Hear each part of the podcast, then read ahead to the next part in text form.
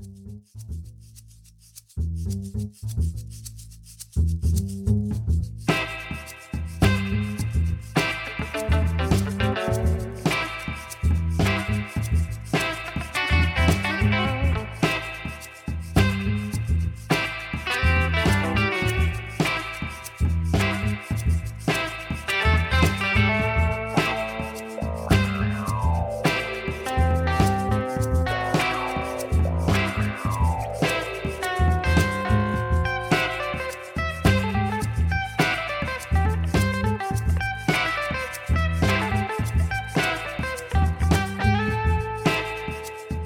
Bonsoir à toutes et à tous et bienvenue pour cet épisode 21 du podcast Damoclès. Après une très longue absence euh, dont nous nous excusons platement, euh, on a été pris par le temps, on n'a pas avancé aussi vite que ce que ce qu'on aurait voulu et du coup c'est pour ça qu'on s'est absenté pendant quelques mois. Mais au final, champagne, puisque ce soir c'est notre premier enregistrement en présentiel depuis depuis Un an et demi. Ouais, Oh oui. ouais c'est ça. Facile. Donc vous nous retrouvez tous ce soir, euh, Cécile, Bonsoir à tous. Yann. Bonsoir tout le monde. et euh, moi-même, donc Nicolas. Et aujourd'hui, euh, donc tous ensemble, autour d'un whisky, on va vous parler de Smart Robot Nazi Killer Aircraft Launcher. Superbe nom pour parler du futur porte-avions nouvelle génération, le PNG, ou Pang, ou Charles de Gaulle. De Je crois que le Charles sondage a tranché. de Gaulle. C'est ça. Ou le Richelieu. on- Ah, Moi j'y crois toujours. Ça passera pas, mais j'y crois toujours. Bref, on ne tranchera pas sur le nom de ce futur porte-avions, mais ce soir on va essayer de vous parler un petit peu de l'intelligence artificielle qui pourrait être euh, adaptée dans ce futur euh, magnifique fleuron de la marine française. Et donc, en ce 4 juillet, euh, non, on va pas parler de la fête nationale américaine, mais on va plutôt célébrer les 35 ans du premier vol du Rafale. Cocorico. Euh, on va pas changer le format, on va commencer par des petits signaux faibles pour parler d'actualité, puis on va chacun vous présenter une recommandation culturelle agrémentée d'un petit whisky, et après on débattra longuement, non pas si longuement que ça, sur, euh, sur l'IA et sur le porte-avions nouvelle génération.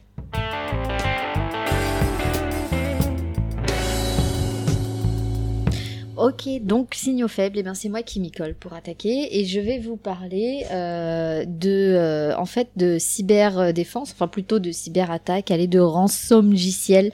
Euh, c'est depuis ce week-end, là quelques jours, c'est tombé. Il y a eu euh, une société américaine, donc Kaseya. Euh, je sais pas si je prononce correctement, donc qui a été euh, la victime d'une euh, d'une attaque informatique et en fait euh, par effet rebond puisque c'est une boîte qui sous-traite à d'autres boîtes etc etc etc. Pour l'instant, ils estiment à peu près 1000 le nombre d'entreprises qui auraient été touchées par par cette attaque. Donc le principe a priori purement vénal hein, de demander une rançon, de bloquer le système informatique et de demander une rançon. Et là, on est sur tout domaine confondu avec des hôpitaux qui ont été touchés, des boîtes euh, de, de, de l'industrie euh, pure et dure, euh, de, des boîtes de services, enfin vraiment c'est très très large. Euh, la déclaration de, de Biden euh, d'hier, je crois, euh, du coup, euh, n'accusait pas les Russes. Mais... Il fois. disait que a priori, pour l'instant, il pense que ce ne sont pas les Russes qui seraient à l'origine, mais qu'il en dira un peu plus quand il en Forcément plus. les Nord-Coréens dans ce cas-là. Donc euh, non, euh, voilà, mais simplement c'est vrai que on est toujours dans cette montée du nombre de cyberattaques euh, dans tous les domaines, hein, et c'est un vrai enjeu de sécurité pour euh, pour tous les pays. Et là, une attaque d'une société américaine, bah, elle a entraîné la fermeture de toute une chaîne de supermarchés en Suède euh, par effet euh, par effet rebond. Alors, Et- On est désolé s'il y a des éléments sur l'enregistrement, mais il y a deux chats qui sont en train de préparer un plan d'attaque contre un sac. Et il va d'y avoir du bruit, de la violence et, et Mhm. des poils. Voilà. Mhm. Et, et moi de mon côté, en, Titre. en, en parlant de discrétion, euh, je, je vais vous parler de, bah, de, de l'ère 2030. Je pense que ça n'a pas été beaucoup évoqué sur le, le Twitter euh, francophone militaire aérien. Mais la Suisse, comme par hasard, a décidé de prendre le, le F-35 que- pour euh, futurs chasseurs et euh, de s'équiper aussi euh, de pour sa défense antiaérienne du Patriot euh, américain de, de Raytheon. Voilà, le Patriot, si vous voulez abattre un, a- un appareil allié, faites appel au Patriot. bon voilà, c'était le, le tacle. Donc euh, oui, donc euh, le gouvernement suisse veut partir sur le F-35 il y a de très très grandes chances qu'il y ait les partis d'opposition qui décident de lancer une votation pour bloquer euh, cet achat, comme il l'avait fait il y a quelques années pour l'achat du Gripen. Donc voilà, donc il y a- là il y aurait un peu plus de conséquences puisque l'armée de l'air suisse se retrouverait sans aucun avion de chasse. hein. Ah, poil. Et ouais, c'est ça. Donc ça devient un peu compliqué. Donc voilà, le- le- l'aventure continue hein, pour le, le futur de la défense aérienne euh, suisse. Euh, on espère pour eux qu'ils auront quand même un avion. Euh, après, qu'est-ce que ça peut donner comme résultat? C'est que le F-35, Cessna. même- ouais, en Cessna ou en PC-21, euh, c'est c'est production locale. Mais ça- c'est quand même un le F-35, malgré toutes les toutes les critiques qu'il peut y avoir euh, chez nous ou à l'étranger, euh, continue à quand même à bien se vendre. Euh, après, une, un des résultats. ouais. Pendant les soldes, hein, vous remarquez. Ouais, ouais. On, on verra, on verra. En tout cas, c'est bon, c'est un peu vend, on n'a embêtant. pas dit que ça volait. Oui, oui. Euh, on va voir aussi ce que ça a donné pour euh, bah, pour le Rafale, est-ce qu'il passera pour un second temps ou pas. Mais au final, l'avion le, qui a le plus pris cher, c'est peut-être l'Eurofighter Typhoon parce qu'une nouvelle fois, il n'est pas sélectionné. Et voilà, les commandes euh, commencent à, se réduire. On peut-être un manque de lisibilité, mais euh, donc voilà, on en saura plus un peu bientôt. Voilà.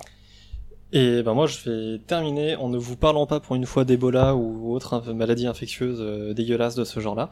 Euh, non non, je vais vous parler de la Chine et de la petite analyse d'images euh, hautement intéressante qui a été faite euh, ces derniers jours.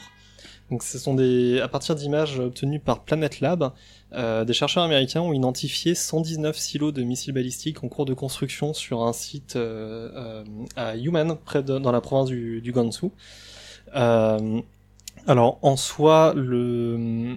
pour l'instant évidemment, on ne sait pas ce qu'il va y avoir dedans. Ça pourrait être le DF-41 donc qui avait été présenté lors d'une parade militaire euh, récemment, mais pour autant, pour l'instant, ce ne sont que des suppositions. Euh, le signal est toutefois assez intéressant en termes de symbolique, puisque 119 silos à missiles relativement espacés les uns des autres, en termes de, symbolique de, la dissuasion, c'est assez important, puisque ça, ça laisserait sous-entendre une assez grande capacité. Et d'autant plus qu'au final, on ne saura pas réellement si l'ensemble des silos sont remplis. On pourrait très bien imaginer que les missiles sont répartis dans certains d'entre eux uniquement, voire même déplacés régulièrement. Et tout ça pour au final arriver à créer, ben, comme euh, c'est souvent le cas dans le cadre de la dissuasion, une, une sorte de, de, tactique de deception qui empêcherait de cibler la, la- la capacité dans sa totalité, et qui permettrait donc de pouvoir faire une frappe, euh, une frappe en réponse si jamais la Chine se retrouve agressée.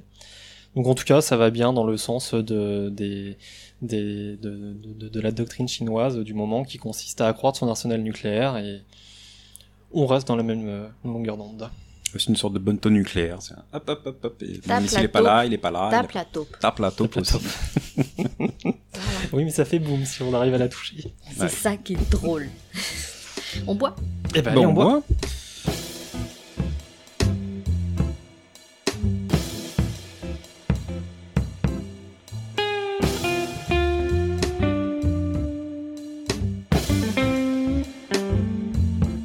Qu'est-ce qu'on va boire aujourd'hui?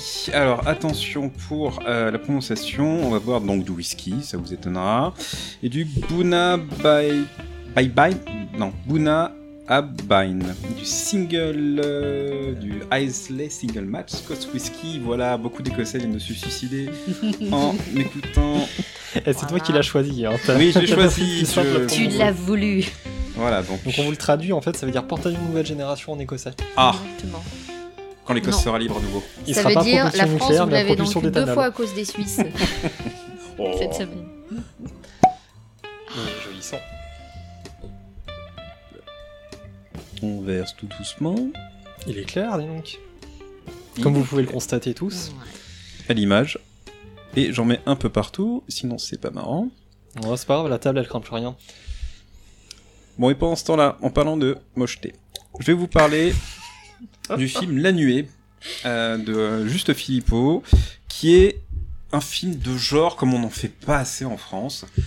Euh, sur un donc ça raconte l'histoire d'une d'une- d'une mère euh, bon on va trinquer quand Santé, même les enfants. C'est santé pas pour insister, Au présentiel.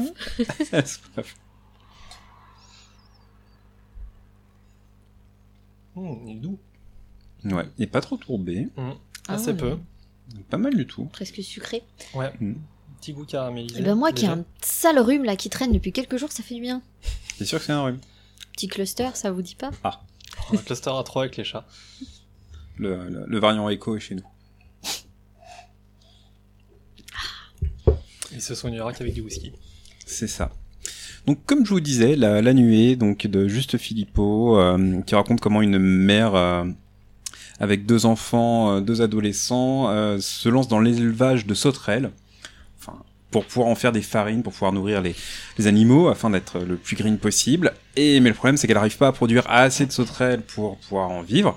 Et donc, elle, elle va employer une méthode un peu, euh, je disais sur Twitter, euh, faustienne, pour réussir à produire plein de sauterelles, mais ça va à l'encontre de Certains principes. certains principes. Et donc voilà, elle va réussir à avoir plein de sauterelles, mais euh, elle va avoir un petit retour de bâton assez violent. Donc euh, voilà, c'est euh, une ambiance très pesante, très efficace.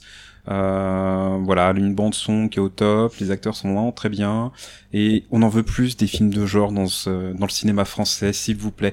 Allez voir ce genre de film, produisez-en, voilà, c'est continuez ainsi. Si ça pouvait être ce genre de film plutôt que euh, l'histoire de je ne sais quelle adolescente en pleine euh, Ouais. réflexion sur son propre nombril, ce serait bien. Voilà, c'est ça, c'est ça. Mais elle a pas de réseau, elle, elle sait pas, elle, Ah. elle sait pas faire. Par contre, non. Donc le, le réalisateur, c'est juste, Oui, juste et euh, sans e. juste Leblanc. C'est just. euh, alors je sais pas si c'est juste ou just, mais il y a pas de e à la fin. Bon, c'est peut-être un pseudo, euh, Just Philippe.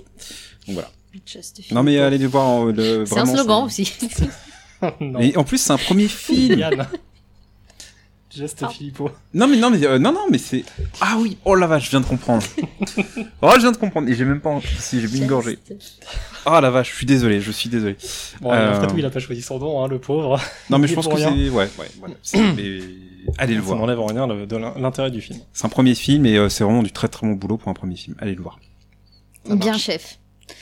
Euh, J'enchaîne avec euh, du papier, du- avec la- l'excellent roman graphique, parce que vu la taille, en fait, on parle pas d'une BD, et puis surtout vu la euh, l'e- l'excellence graphique qu'il y a derrière, qui s'appelle Carbone et Silicium, donc euh, qui est euh, donc un roman graphique sorti euh, 2020.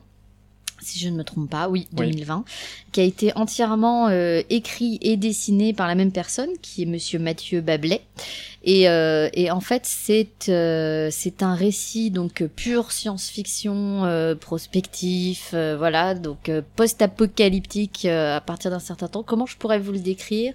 On est vraiment dans le, le fin fond, les tréfonds des interrogations sur l'intelligence artificielle et euh, sa, sa, sa maîtrise, puis sa prise en main de l'humanité, et puis le, le croisement de ces deux de ces deux espèces en fait au final euh, à la fin du livre. On peut je pense qu'on peut vraiment parler de deux espèces. Bref c'est extrêmement euh, profond. C'est euh, très dérangeant. Euh, les graphismes sont effectivement euh, très très beaux mais euh, moi m'ont profondément dérangé Euh, le rapport à la chair est difficile notamment et pourtant, ça parle de robotique, d'intelligence artificielle. Ça vaut vraiment le coup de, de le lire parce que ça interroge à peu près toutes les dimensions euh, philosophiques, euh, métaphysiques, euh, technologiques qu'il y a autour de l'IA, des robots, et euh, sans faire de la redite euh, criarde de type, euh, enfin, des reprises de type Robocop ou autre. Ça, ça va plus loin et euh, ça, on a vraiment l'impression de traverser des, des siècles et on le fait d'ailleurs, des siècles et des siècles à travers les, les personnages. C'est très, c'est très prenant. Donc je conseille. Et est-ce qu'ils forment, euh, est-ce que l'humanité part sur 12 planètes et après ils sont attaqués par des robots euh, Eh c'est- ben qui non. Oriocylon, non Non, Non, ça pas- reste justement horriblement, horriblement réaliste. D'accord. Je trouve. Et c'est peut-être ça qui m'a beaucoup dérangé. Et bon, Ouais, je suis assez d'accord avec toi. C'est le côté un peu ancré dans le réel qui justement euh, est dérangeant. C'est sombre, c'est très sombre. aussi. et- Ouais, c'est Ouais. très sombre et euh, ça évidemment euh, ne met pas l'humanité euh, à l'honneur. D'accord. C'est Voilà. un miroir un peu noir. Un peu. voilà, donc euh, à la fin, Sarah Connor, elle meurt. Non, je plaisante. On a dit qu'on spoilait pas. Donc voilà, je recommande. C'est très gros, malheureusement pas très abordable niveau prix, euh, notamment pour les étudiants, mais si vous connaissez des gens qui l'ont, n'hésitez pas à leur voler. Voilà. Voilà. Volé. Le mot est dit, le mot est lâché. Eh ben, merci Cécile. Euh, alors moi du coup je vais vous recommander une série, euh, une série d'Arte qui s'appelle Affaire Skripal l'espion empoisonné. donc qui, comme son nom l'indique, est sur l'affaire Skripal. donc, on le rappelle pour ceux qui n'avaient pas suivi à l'époque, relate l'empoisonnement au Novichok d'un espion russe, donc Sergei Skripal, qui était passé côté ouest quelques années auparavant, enfin, plusieurs années auparavant. Et alors, vous allez me dire, c'est pas très original, puisqu'on connaît la fin, il y a eu des articles, Bellingcat a bien travaillé sur l'affaire et tout. Et en fait, si, euh, parce que l'affaire est abordée euh, du point de vue de la santé publique, c'est-à-dire qu'on suit le travail des, euh, policiers, mais surtout d'une d'une personne qui est en charge de la santé publique de, de Salisbury, et qui se retrouve confrontée à ces cas d'empoisonnement sans savoir de quoi il s'agissait au début, qui se rend compte rapidement qu'il s'agit de transfuges russes euh, donc euh, forcément euh, pense assez rapidement au polonium et à, une autre affaire qui s'est passée sur le sol britannique plusieurs années auparavant. Et, c'est ça qui rend justement la série très intéressante. Parce que justement on rentre pas dans des questions géopolitiques de savoir qui avait raison qui avait tort. On est vraiment sur ce en fait cette énigme à résoudre. Qu'est-ce qui a empoisonné ces individus et comment s'assurer que la population est en sécurité maintenant? Et en fait ça rejoint pas mal de considérations qu'on trouve aussi en ce moment liées au Covid. Euh, est-ce qu'il faut mettre sous cloche la ville? Mais si on le fait euh, quel impact ça va avoir sur les commerçants? Et est-ce que la population va être contente? Et généralement la population n'est pas contente si on met pas toutes les mesures en œuvre mais si on le fait ça devient trop contraignant. Bref on retrouve toutes ces, toutes ces questions de santé publique qu'on traverse actuellement à, cause du Covid sur un cas qui est différent.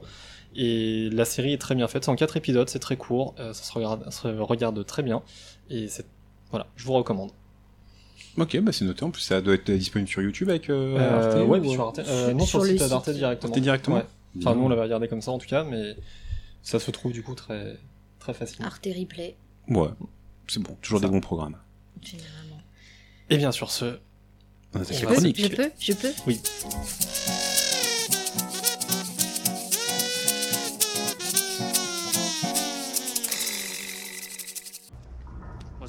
Strange for you, all of this. Well, this is actually kind of familiar. Gentlemen, you might want to step inside in a minute. It's gonna get a little hard to breathe. Mike, secure the neck. Is this a submarine? Really? They want me in a submerged pressurized metal container?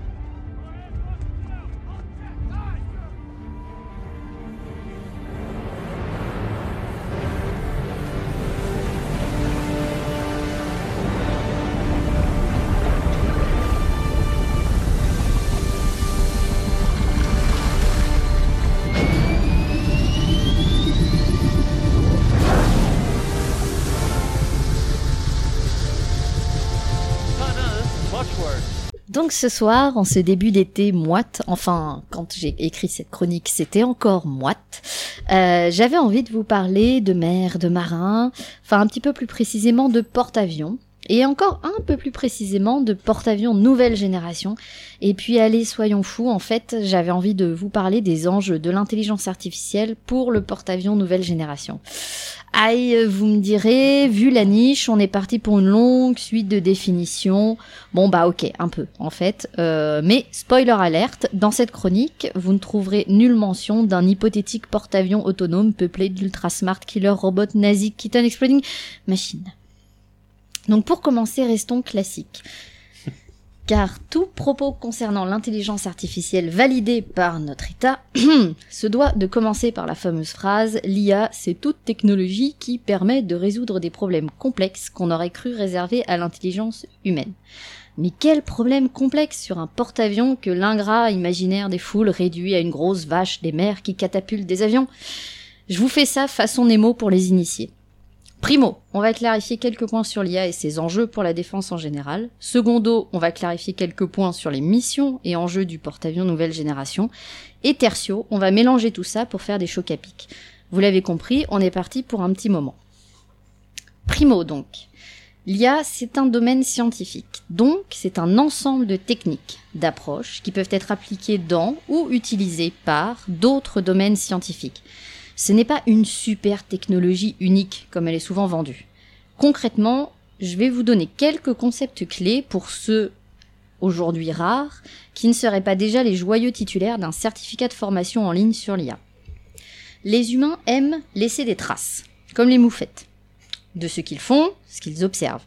Et ils ont mis au point tout plein de façons d'enregistrer ces traces et celles de l'environnement qui les entoure, et sur tout un tas de petits supports. Ce sont les données. Une data, par exemple, vous faites un trait sur la porte des chiottes à chaque fois que vous faites un bel étron, et vous faites une croix quand c'était pas top. Je suis désolée, ça va pas aller en s'arrangeant. Ces données, elles peuvent être massives. On parle de big data, c'est-à-dire l'état de votre apporte après 5 ans à faire ça. Les données, elles sont analysées par des spécialistes des sciences des données. Le mec va te dire combien de beaux caca tu as fait en moyenne en un an et ton pourcentage de jours avec un transit épanoui. C'est clair. L'IA, c'est quand tu veux passer au, quand tu veux utiliser ces données pour résoudre un problème. Exemple, sachant que 62% du temps j'ai un bon transit, comment passer au-dessus de la barre des 80% d'épanouissement intestinal? Pour ça, il faut un autre expert, donc un expert de l'IA. Ou du transit. ou du transit. On va rester dans l'IA. Donc là, on est dans l'expert IA, qui lui va pouvoir utiliser différentes approches comme le machine learning, c'est-à-dire je vais entraîner un programme pour qu'il apprenne à trier automatiquement les journées intestinalement épanouies et celles qui étaient pas top. Voire, je peux même faire appel à un spécialiste d'une sous-discipline du machine learning, le deep learning, qui lui va intégrer à mon programme toutes les informations relatives à ma nutrition, mon humeur, ma vie professionnelle et ma vie de couple. On est d'accord, ce sont des facteurs déterminants par rapport à l'étron. Et là, le programme va pouvoir prédire en fonction de la façon dont s'est passée ma journée, comment vont se comporter mes intestins et saura même m'empêcher en direct de prendre l'andouillette en croûte de moutarde, serve yourself, pour prévenir d'éventuels troubles intestinaux ou sexuels d'ailleurs. Sur ce, un dernier concept clé pour la suite si je vous ai pas déjà perdu. L'IA et la science des données, c'est comme Kim Kardashian et son auto-bronzant. Ça va ensemble. Et comme Kim, ça coûte une blinde. Les capteurs pour récupérer les données par exemple, et puis les serveurs pour les stocker, les machines pour faire tourner les programmes, les entraîner, les experts qui vont organiser les données, ceux qui vont pondre des algorithmes aussi, tiens au passage, puis celui qui va les, pro les protéger, etc., etc., etc. Et ils n'ont pas fini de pleurer pour le vote de la LPM, hein, parce que pour les armées françaises, pas moins de six domaines d'application de l'IA sont identifiés comme prioritaires. L'aide à la décision et à la planification, le renseignement, le combat collaboratif, la robotisation, le maintien en conditions opérationnelles et la cyberdéfense. Le message est donc, l'IA va falloir la maîtriser sévère si la France veut pas finir ambassadeur des pôles. Attendez. Bon, ok. Bref. C'est déjà un incontournable sujet pour les armées et ça va aller croissant les enfants. Secondo. Et là, ça vous réveille. Un porte-avions. On va se mettre d'accord tout de suite. C'est pas une vache. Et ça ne fait pas que catapulter des avions, non monsieur. Charles, ce cher, nous permet de projeter notre puissance. C'est un terme un peu grossier, mais en fait c'est officiel. De maîtriser l'espace aéromaritime, de dissuader nucléairement parlant, et de recueillir du renseignement. Tout ça avec une capacité d'opérer dans l'air, sur mer, sous la mer, sur terre et toc. De plus, c'est un petit peu comme une capitaine de cheerleaders. C'est jamais seul. On parle en fait toujours du groupement aéronaval ou GAN. Le GAN français, c'est environ 2700 marins répartis sur un porte-avions, mais aussi sur la mer, avec une frégate multimission, un bâtiment de commandement de ravitaillement, frégate de défense aérienne, un bâtiment escorteur polyvalent. En l'air, au-dessus de tout ça, vous avez les rafales marines. Bon, ok, eux, ils sont vraiment catapultés, hein, pour le coup. Vous avez de l'avion qui surveille. Les o... Alors, pardon pour la prononciation. Oik. oh, je sais plus. Un Hawkeye Hawkeye, pardon, Hawkeye Hawkeye. Euh, et les Atlantiques 2. Une petite tripotée d'hélicoptères, un peu de dauphins, un peu de caïmans par-dessus. Et on n'oublie pas le petit sous-marin nucléaire d'attaque qui zone aussi dans le coin, ça peut toujours servir. Ça y est, vous les voyez venir les problèmes complexes euh, là-dedans? Tout ce petit monde, il est clair, il patrouille, il recueille du renseignement, il assure des missions de sauvetage, des raids terrestres, il fait du combat naval, de la lutte sous-marine, de la frappe en profondeur, il protège, il contrôle l'espace aérien, il ravitaille, il combat les trafics, il lutte contre la pollution, et oui, et pourquoi pas sécuriser le Proche-Orient aussi tant que vous y êtes, hein Franchement. Bon, pour la future génération, vous doutez bien que Charles ne sera pas le seul concerné. Mais on va se concentrer sur ce monsieur d'un certain âge, il a été lancé en 1994 mais mis en service en 2001, c'est le seul bâtiment non américain de combat de surface à propulsion nucléaire. Un peu plus de 260 mètres de long, et oui, la taille, ça compte. 42 500 tonnes d'ego de la Marine nationale.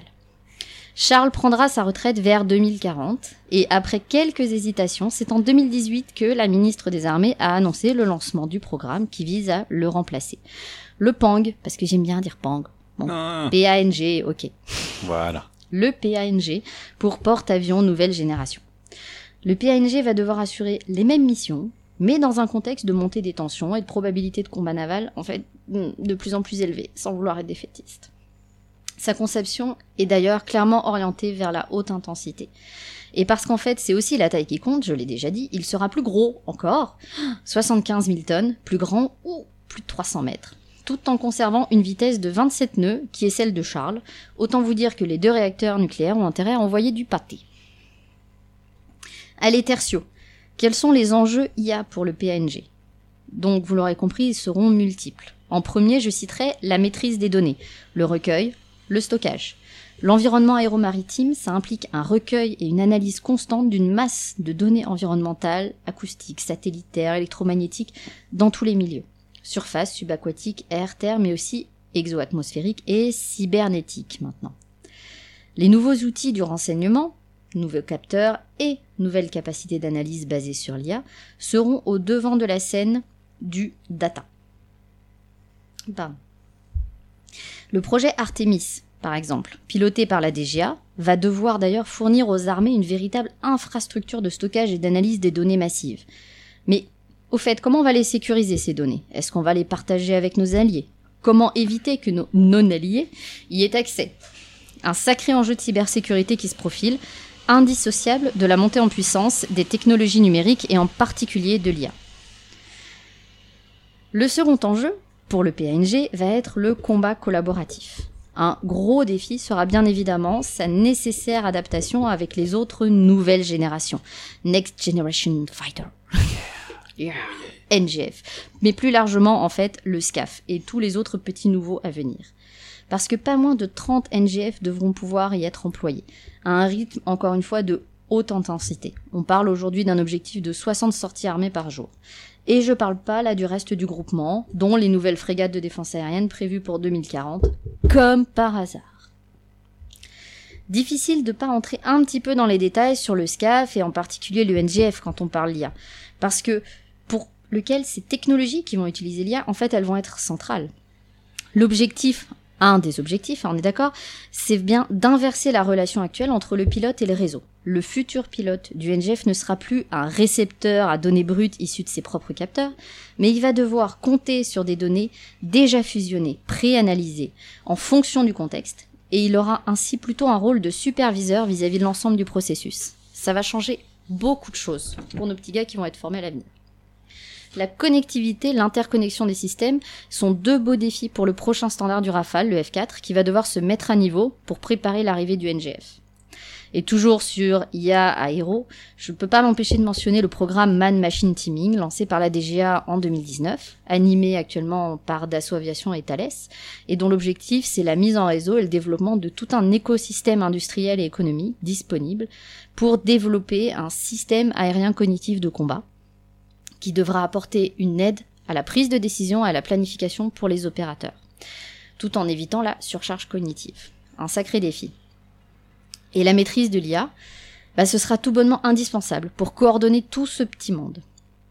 Et une petite mention aussi, tiens, sur l'augmentation prévisible de l'utilisation des drones et leur synchronisation dans les trois milieux. Sans se vautrer maladroitement dans l'idée d'un GAN tueur autonome, juste être conscient de ce que ça va représenter en termes de flux de données à gérer et analyser in situ pour coordonner les actions.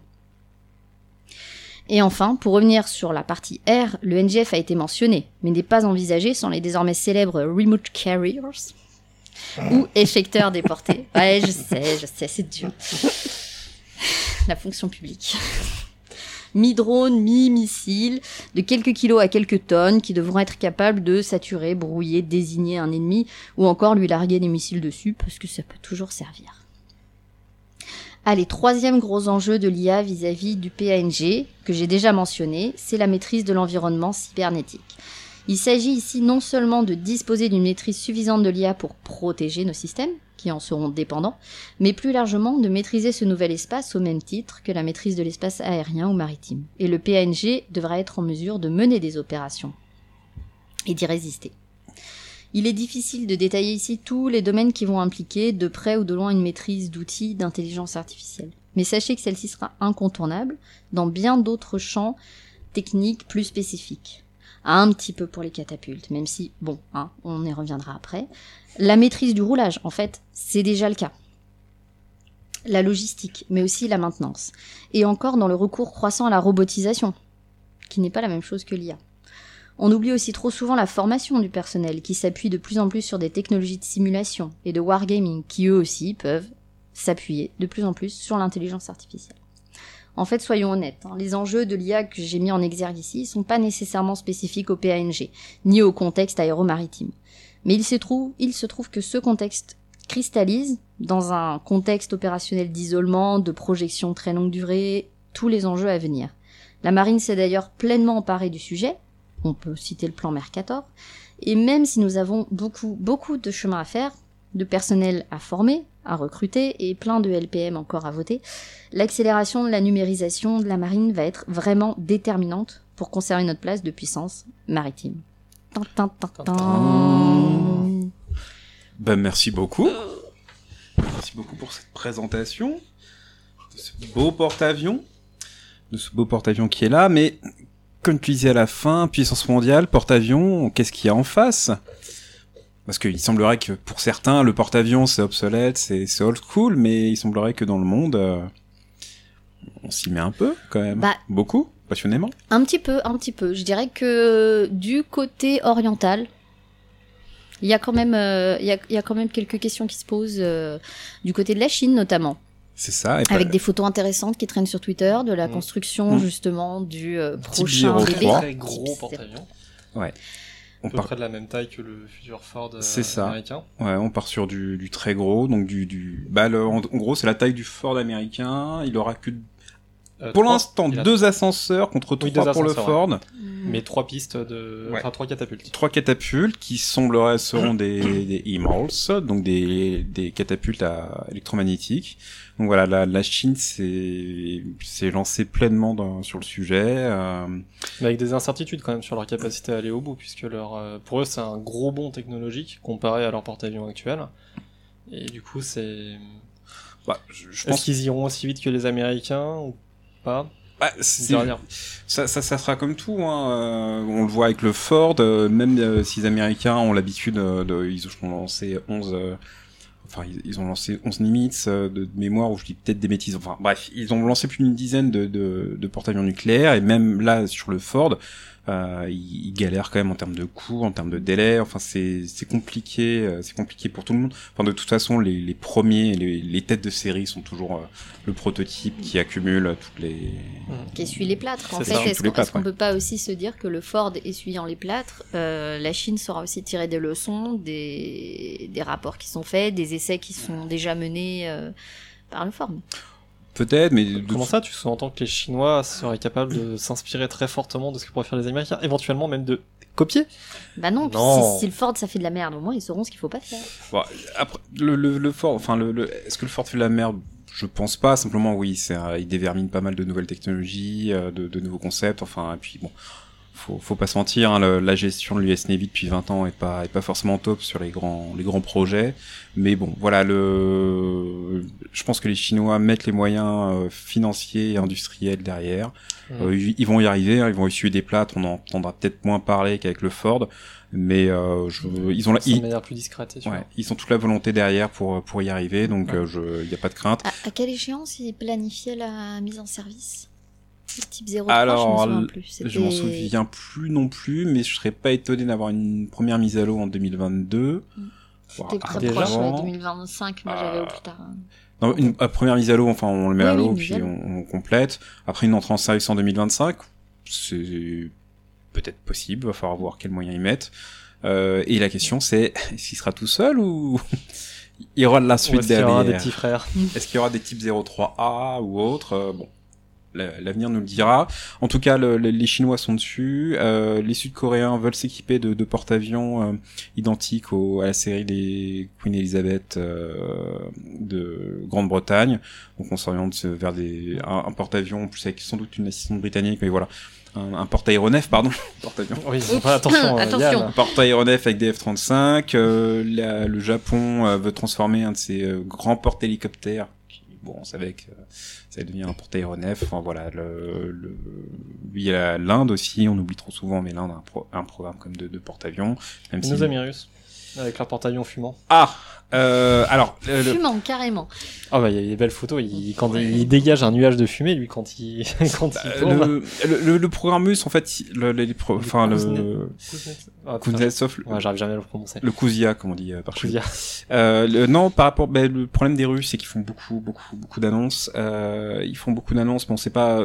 Là, ils avaient présenté plusieurs projets, mais qui étaient totalement différents. Euh, il y avait un, un porte-avions qui était similaire au Ford. Euh, Après, ils avaient un, un pro, un, un- une proposition assez hybride, assez euh, du jamais vu. Enfin. euh, le problème, c'est de la Russie, c'est qu'ils font beaucoup de, ils font beaucoup de propositions, mais ils ont pas forcément les, les moyens, les industriels, les, ça, les, les capacité à produire. ouais, euh, capacité à produire. euh, Surtout en solo. du coup. Ouais.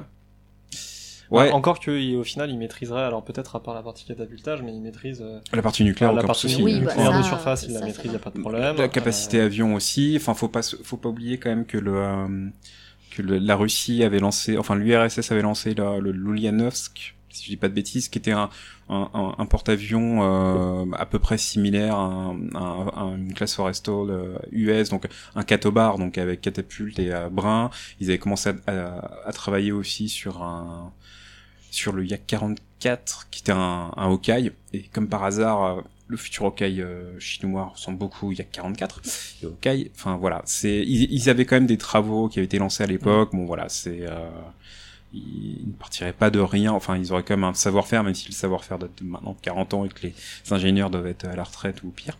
Mais euh, enfin voilà le Le tuilage, on n'en parle jamais assez. Oui, oui, le, tuilage. Mais en tout cas, oui, voilà. Le... Mais après, c'est vrai que sur, la, sur les aspects IA, pour revenir euh, à ce qu'on disait, euh, la Chine est clairement euh, loin devant. Et en termes d'intégration des systèmes, des réseaux et de, de- de cyber, là-dessus, on, on peut s'attendre à ce que le type 03 soit clairement devant, au devant de la scène. C'est peut-être là que la Chine pourrait faire la différence avec d'autres nations bah, comme nous par exemple. Eux justement étant beaucoup plus évolués sur la, la composante IA, peut-être qu'ils auront plus de facilité à, à intégrer cette question de justement de la gestion de la donnée euh, sur un porte-avions de ce type-là par rapport à nous. Et, et aussi, et, et en parallèle aussi, ils ont une, euh, des, beaucoup de projets de drones. Euh, Enfin voilà, ils ont une politique de drones très très active. Euh, que ça soit en swarm ou en, en drone à capacité. Euh, Est-ce qu'ils vont essayer de développer euh, des, un peu des drones euh, utilitaires comme ce que travaillent les Américains avec le MQ-25, donc un drone utilitaire capable de faire du ravitaillement, même si à la base ça doit être un drone pour faire des frappes longue distance, mais bon, les programmes de l'US Navy, comme je disais, c'est un peu du bordel. Mais le MQ-25 est pas mal du tout. Hein, utiliser un drone comme comme comme effecteur de, de ravitaillement pour agrandir le, le rayon d'action des porte-avions américains pour éviter les missiles chinois. Enfin bref. Mm. Mais je pense que mais c'est la question que je poserai aussi, je pense, pour la France, enfin, pour le, le PNG. Est-ce qu'un drone utilitaire euh, serait une bonne idée? Je, je pense que oui, mais bon, comme d'habitude, pépette, pépette. Voilà, c'est ça. ça. va falloir prioriser. Et puis après, le- je pense que sur, sur la question des drones, pour l'instant, il n'y a pas grand-chose d'écrit euh, vis-à-vis du PNG. Il se repose beaucoup sur, euh, sur le SCAF. Mm. En fait, et les déclarations qui ont été faites. Et il y a aussi le programme euh, justement de euh, lutte sous-marine, euh, nouvelle génération, le Slam. Voilà, et, euh, et en fait, qui justement repose sur l'idée d'avoir un- une nuée de drones sous-marins avec des bâtiments mers au-dessus euh, qui sont spécifiques et, et là qui, qui changerait pas mal la donne aussi euh, sur le, le GAN en fait, en termes d'environnement et en termes d'acteurs. Mais bon, c'est c'est pas encore fait non plus quoi sur, sur ce programme. Ça va être, bah, mais après, comme d'habitude, hein, on verra le- aussi l'évolution euh, avec euh, peut-être là un PNG euh, dans un premier temps, euh, full avion piloté, puis dans une deuxième partie de vie, l'intégration. De- Progressive des drones, Ouais, progressive des drones. Après, euh, Un enjeu, c'est clairement son adaptabilité. Avec Du coup, l'accélération des, bah, des, des, des avancées technologiques, alors on parlait des drones, puisque l'idée c'est quand même de pouvoir accueillir des drones qui font de quelques kilos à quelques tonnes euh, sans difficulté, et surtout euh, d'être interopérable avec les armées alliées aussi, donc avec leur propre... euh, Accueillir un Leur F-35 sur le propre drone. PNG. Aussi, Oui. c'est important Nicolas, c'est important. Faut être ouvert. Et en- Voilà. en, en parlant Il y a un système particulier en fait quand le F-35 s'approche, il y a une grosse bouée pour qu'il puisse apponter son. Méchant. D'ailleurs, en parlant de F-35B, euh, comme les Turcs seront sans doute privés de cette version-là et qu'ils avaient leur porte-hélicoptère mini porte-aéronef qui était euh, qui allait arriver, le, j'ai vu passer que le gouvernement turc pensait à mettre des drones, euh, des drones sur euh, leur porte-aéronef, en fait, de le transformer en porte-drone. TB2. Ouais, Ouais. Bah, pas forcément Pas les forcément TB2, les TB2. mais euh, enfin voilà, le pareil, la Turquie a une, euh, tout comme la Chine a une politique assez euh, très bien menée, cohérente de, de drones. Hein, bah, on l'a vu euh, au Karabakh. Oui, et voilà, voilà, ils mettent les, ils, ils cherchent à tout prix à se doter d'appareils euh, qui sont somme toute euh, assez efficaces. Donc voilà, ça serait pas bête de justement de, de de pas rester bloqué sur on a plus de, de F-35 et on va essayer de mettre nos appareils, enfin leurs Mhm. appareils sur euh, sur leur porte-aéronef et de se doter d'un d'un bâtiment qui serait assez unique dans, dans son genre. C'est clair. Du coup, on a eu quelques questions sur. oui, euh, c'est vrai. sur on a eu- Twitter. on a eu des questions, euh, des questions Twitter qui recoupent un peu d'ailleurs des thématiques qu'on avait abordées. Ouais. La première euh, de euh, Guillaume Madreperla qui demandait qu'est-ce qui coûtait si cher dans le système de catapultage. Haha. Donc, euh, un devis précis et non, ce ne sont pas les élastiques et euh, certains se reconnaîtront. Euh, en fait, euh, sur les systèmes de catapultes, bon, on va supposer que euh, qu'il parlait de, des catapultes électromagnétiques, donc celles les, les IMALS dont euh, Yann parlait tout à l'heure, qui sont euh, a priori le choix qui a été fait pour le PANG par rapport aux catapultes à vapeur qu'il y a actuellement sur le sur le Charles de Gaulle. Et donc, en théorie, ces IMALS devraient quand même euh, réduire les coûts par rapport aux catapultes à vapeur. En coût d'entretien, elles devraient nécessiter moins de, de, maintenance, euh, elles devraient être moins lourdes, moins grosses, donc en termes d'énergie, devraient être aussi moins gourmandes. Euh, elles devraient être plus fiables, se recharger plus rapidement. Enfin, il y a tout un listing de euh, super points positifs quand on lit le rapport euh, du Sénat sur le, sur le PANG. Euh, et le plus gros point positif serait justement leur euh, facilité d'adaptation de- par rapport euh, au type D'appareil. d'aéronef, d'appareil, d'avion qui est qui est balancé. Ceci dit, les derniers rapports sont un peu décevants sur les IMALS quand ils ont été US. testés côté US, ouais, au niveau du Ford. Donc a priori, ouais, ça ça n'atteignait pas, on va dire, tous les espoirs qui avaient été mis, mais ce sont que des essais. Et comme on disait tout à l'heure, le Ford, c'est en phase de mise au point. C'est ça. Après, sur le coût, euh, je crois que sur le Ford, ils ont, ça, ils avaient atteint les 3,5 milliards à peu près pour les catapultes. hein. Euh, C'était quand même pas, c'était pas négligeable, quoi. Donc, Bah, euh, après, faut, faut- faut voir si la R&D est inclus dedans. Enfin voilà, c'est. c'est un peu difficile d'estimer un coût comme ça, et euh, ça coûte cher, des- mais c'est quand même un peu la base cours. du truc. Bon, on, le, on le verra avec le second porte-avions qui est, je crois, l'Enterprise, si je dis, je dis des bêtises. Oh là. Enfin bref, le, se- le, le second de la classe Ford et euh, ils- ah, je crois déjà, enfin ils ont bien commencé les travaux, donc on pourra avoir un peu un comparatif justement de tous les toutes les modifications qui ont été apportées euh, sur ce sur ce nouveau navire qui qui dispose de tout le de tous tout les le correctifs. euh, ouais, voilà. Donc, on- Après, ce qui est sûr, c'est que euh, ces catapultes euh, électromagnétiques, elles seront américaines. Oui. Mm. De toute façon, il n'y a que les US qui détiennent la capacité de, de, de les, de les fournir. Et nous, on n'a pas le tissu industriel, on n'a pas la filière. Et on n'aurait pas intérêt à la, à la monter pour ça. Quoi. On Ouais, n'aura à pas le marché. moment on s'améusera pas à revendre des porte-avions à d'autres pays, euh, Ouais, on devrait pas s'y faire avec le- l'extraterritorialité américaine. Ouais, mais de, de, de toute façon, bon, les Chinois, eux, vont doter leur type 03. Après, oui, en France, on a enfin euh, dépensé des milliards sur pour trois catapultes. S'il n'y a pas de, C'est pas forcément nécessaire. Ouais, c'est comme pour les Hawkeye en fait, euh, sur un, sur un, comment dire, un outil qui n'est pas si stratégique que ça, qui coûterait très cher à, dé- à déployer, à, à développer sans avoir un apport euh, particulier. Oui, bon, autant. Autant aller euh, chercher, euh, acheter Chez- ça chez sur, euh, sur. TGR. Ouais. C'est ça.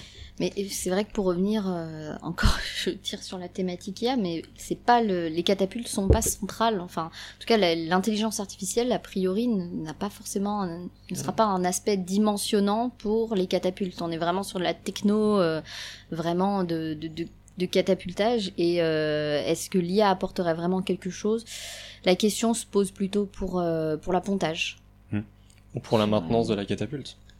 Oui, mais là, on n'est pas dans toujours de l'IA, un l'utilisation de l'IA pour améliorer les programmes de maintenance, de, éventuellement de- sur de l'adaptation. Ouais. sur l'adaptation par rapport euh, par rapport à l'appareil éventuellement mais ce serait pas forcément ce qu'il y a de plus dimensionnant et de plus de plus gros enjeux pour l'IA euh, sur le sur le porte-avions quoi. Et sur l'appontage automatique, moi je suis très sceptique. Yann, tu l'étais un petit peu moins, mais Bah, Ah, on oui, sur oui, une autre question, la euh, question de Julien Maire, justement. oui, pardon. Je Non, mais allez-y, allez-y. Donc, il demandait si euh, l'IA permettrait un appontage automatique sur le PNG. Et là, il y a débat. Bah, il y a. Fightez-vous. hum, Ouah, c'est pas un gros débat. mais- Non, euh, c'est- comme c'est c'est comme tout en fait. Est-ce que euh, est-ce que ça va être une technologie suffisamment mature Euh, Est-ce que ça sera adapté à tout à tous les appareils Euh, Ça va être la, la, la grosse question. Euh, bon, dans la marine, ils sont assez euh, frileux sur les toutes nouvelles technologies un peu trop brillantes. Mais Ouais. euh, est-ce que ça peut fonctionner en plein milieu d'une tempête niveau 5 euh, par- Fiabilité, euh, c'est quand même le maître mot Oui, des oui. marins. Et- Solidité, fiabilité. Comment ça, ils sont rigides? Ils sont en retard, mais ils sont rigides. Oh, Oh, c'est fait Oh, ça, Alors là, alors là. Non, Après, mais en je termes pense. d'appontage automatique, on avait un bel aperçu à la fin du film Hot Shot d'un appontage automatique vertical. C'est Est-ce que c'est une bonne chose?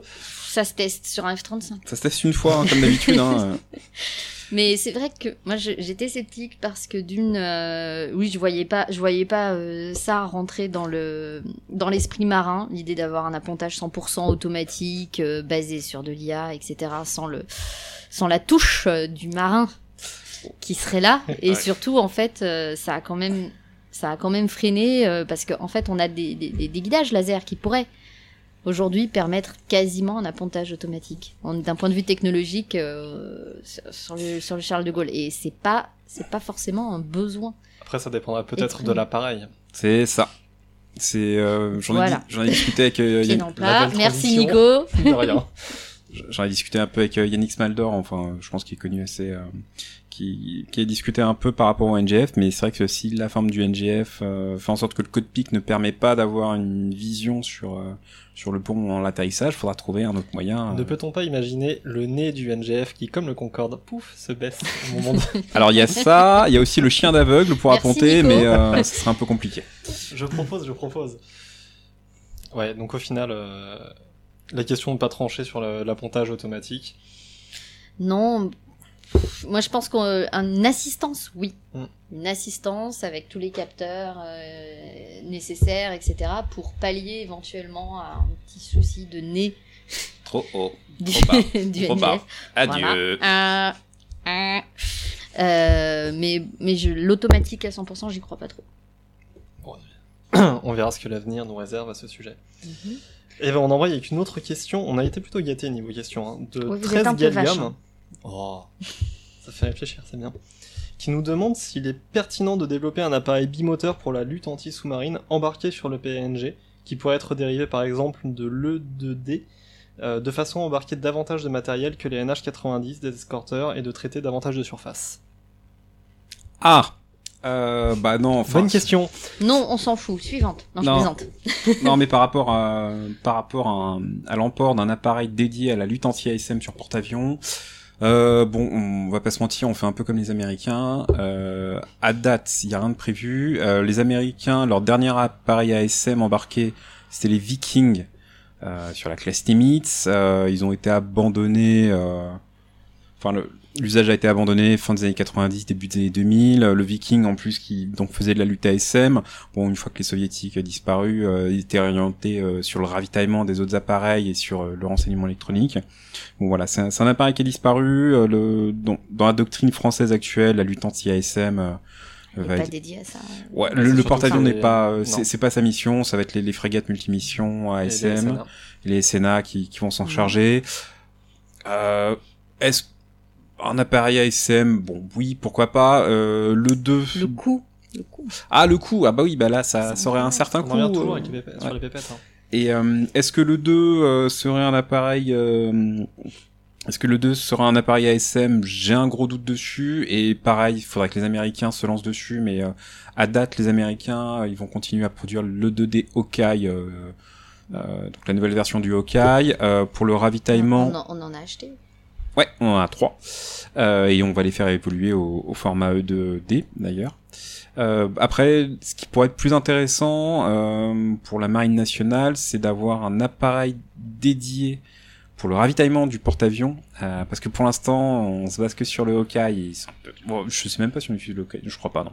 Mais en Pour le gros, ravitaillement. non, mais pour le ravitaillement, généralement, on fait appel aux Américains, leur euh, C2 Greyhound, euh, qui vont être remplacés par des CMV-22. Euh, donc euh, le, le V22 tilter rotor, mais à qui on va rajouter des réservoirs pour monter un peu son rayon et qui va servir en fait d'appareil logistique entre, euh, enfin les Américains vont l'utiliser pour remplacement du Greyhound pour faire du, du- voilà de la liaison logistique entre les bases et, et le porte-avions. Si on avait quelques millions à claquer, enfin centaines Ouais, de millions à claquer, on serait peut-être plus intéressé à acheter ce CMV22 et si on pouvait s'arranger avec les Britanniques pour faire un petit pool commun parce que eux aussi en auraient potentiellement be- besoin, ça serait Ça serait pas plus mal, mais c'est pas, à mon avis, pas prioritaire. c'est pas prioritaire hélas, mais Il y a euh, le- d'autres ouais. enjeux qui vont être sur la table pour le, pour Mais le la, lutte D'autant euh, plus que la lutte ASM, au final, euh, telle qu'elle est faite actuellement, est plutôt bien rodée. Au final, les SNA sont particulièrement performants pour ça, tout comme les frames. Bah, Donc est-ce que c'est forcément euh, le premier besoin dont- pour le, le futur groupement aéronaval? Non. C'est pas garanti. Clairement, euh, c'est pas, oui, c'est pas, euh, c'est pas l'axe principal euh, de la marine. euh, sauf si on revient à la protection de, de l'Atlantique Nord, mais c'est pas le cas actuellement. Mm, mm. Pour l'essentiel. Allez, question suivante. Le Richelieu 1942. Quel armement faudra-t-il installer sur le Richelieu les vrais ou anciens auront la référence. Pour le défendre, actuellement il y a des radars et des astères sur le Charles de Gaulle, mais un système CIWS comme sur les porte-avions russes ou américains peut-il avoir une utilité actuellement ou dans le futur, surtout avec l'avènement des armes hypersoniques dans la prochaine décennie? Donc c'est une question assez intéressante. Donc système CIWS, c'est le système d'armes rapprochées en fait, euh, donc à courte portée, euh, vraiment, euh, faut imaginer euh, la- le canon la- qui va tirer sur le missile qui arrive. Voilà. C'est ça, voilà, quand on n'a pas euh, Reda en fait. on-. Ça de toutes les peurs, oui, ou les CWS, bah, se foire par rapport aux missiles euh, supersoniques. euh. Ben voilà, ça illustre bien quand même le- la problématique. Est-ce que ce serait euh, intéressant d'intégrer ça? C'est vrai que les Américains, les, ils ont ces... Alors je les appelle les R2D2, mais je sais Ouais, plus c'est ça, nom, oui, oui. Voilà. Euh, mais euh, est-ce que ce serait intéressant à intégrer? Moi, je sais pas trop parce que en termes de, de portée, on est quand même pas sur des trucs euh, fifous par rapport à un missile hypersonique. Euh, une fois, enfin, dans l'optique d'un PNG, avec tout l'environnement autour, avec le, le SCAF autour, etc. Si on, a, on, a, on en arrive à devoir se défendre dans un rayon de 10-15 km, Après, la, la- pour moi, la, la question est à dissocier d'un côté les missiles standards, les missiles antinavires standards, enfin classiques et supersoniques à la limite, et euh, les missiles hypersoniques qui eux de toute façon posent un autre problème d'interception, et où là, oui, euh, quand on en est à essayer de l'abattre à 10, à 10 km de la cible, c'est déjà raté. Donc, euh, mais pour autant, pour euh, on va dire pour pour les missiles antinavires standards, est-ce que ça pourrait être intéressant? Aujourd'hui, je crois qu'il y a d'autres solutions qui sont présentes avec les c'est ça, Yann? Bah, en fait, si vous avez écouté notre épisode sur la DSA, la défense euh, surface air, au niveau de la, au niveau de la, au niveau d'une protection, que ce soit d'un porte-avions ou d'un groupe, le, le but du jeu c'est d'avoir plusieurs couches de systèmes redondants et euh, divers. Pour la proté pour euh, au niveau de la marine française, au niveau de la protection des navires, on tend sur la protection via les missiles Aster, euh, Aster 15, Aster 30, voilà, à, à longue distance. Euh, après, on va miser sur euh, des missiles sur le brouillage et Mhm. sur des missiles guidés euh, sur le Crotal, sur les Mistral, mais bon, on va pas se, on va pas se mentir, c'est pas forcément ce qui est le plus efficace. Enfin, après, c'est voilà, c'est une doctrine d'emploi euh, française. Euh, de toute façon, faut pas voir le porte-avions tout seul. Le porte-avions n'est jamais tout seul.